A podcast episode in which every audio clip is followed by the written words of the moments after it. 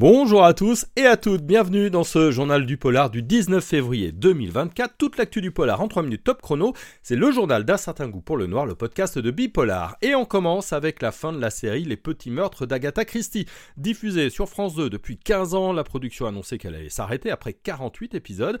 Elle explique qu'avec euh, ses équipes, ils ont un peu fait tour hein, des histoires de la reine du crime. Le dernier épisode sera donc euh, diffusé le 8 mars prochain.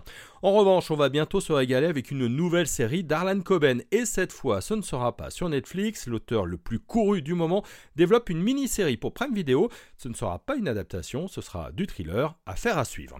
Anatomie d'une chute de son côté continue à rafler tous les prix et récompenses, le film de Justine Triet va recevoir le prix Jacques Deray, ce prix récompense chaque année depuis 2005 un film policier, on attend maintenant avec euh, impatience hein, la cérémonie euh, des Oscars. Côté littérature, James Elroy va revenir en France, le maître du polar sera dans l'Hexagone cet automne pour son roman The Enchantment qui a pour toile de fond la mort de Marilyn Monroe.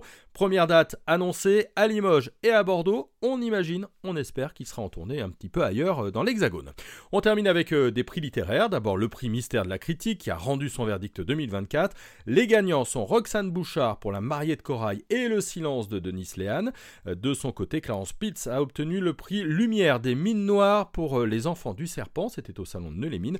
Salvatore Mini a lui reçu le même prix pour Désobéissance. Jacques Jacoli a reçu le prix Découverte pour son roman La détresse des roses. Et puis Angelina Delcroix le prix des mines noires pour Mémoire d'un expert psychiatre. Un petit mot de notre programme maintenant avec le retour du Club 100. Demain en podcast, on a longuement parlé d'Hervé Lecor et de ses romans. On vous a également mis en ligne le top de nos séries préférées en ce début d'année.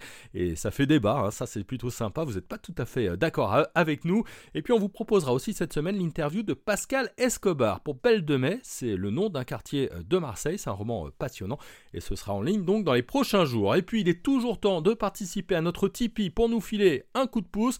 C'est important pour euh, Bipolar, pour la rédaction. Et donc merci à vous. Voilà, le journal du polar, c'est terminé pour aujourd'hui. Retrouvez-nous sur bipolar.fr et puis nos réseaux sociaux bien sûr, Facebook, TikTok, Instagram, Twitter et LinkedIn. Bonne journée à tous et à toutes.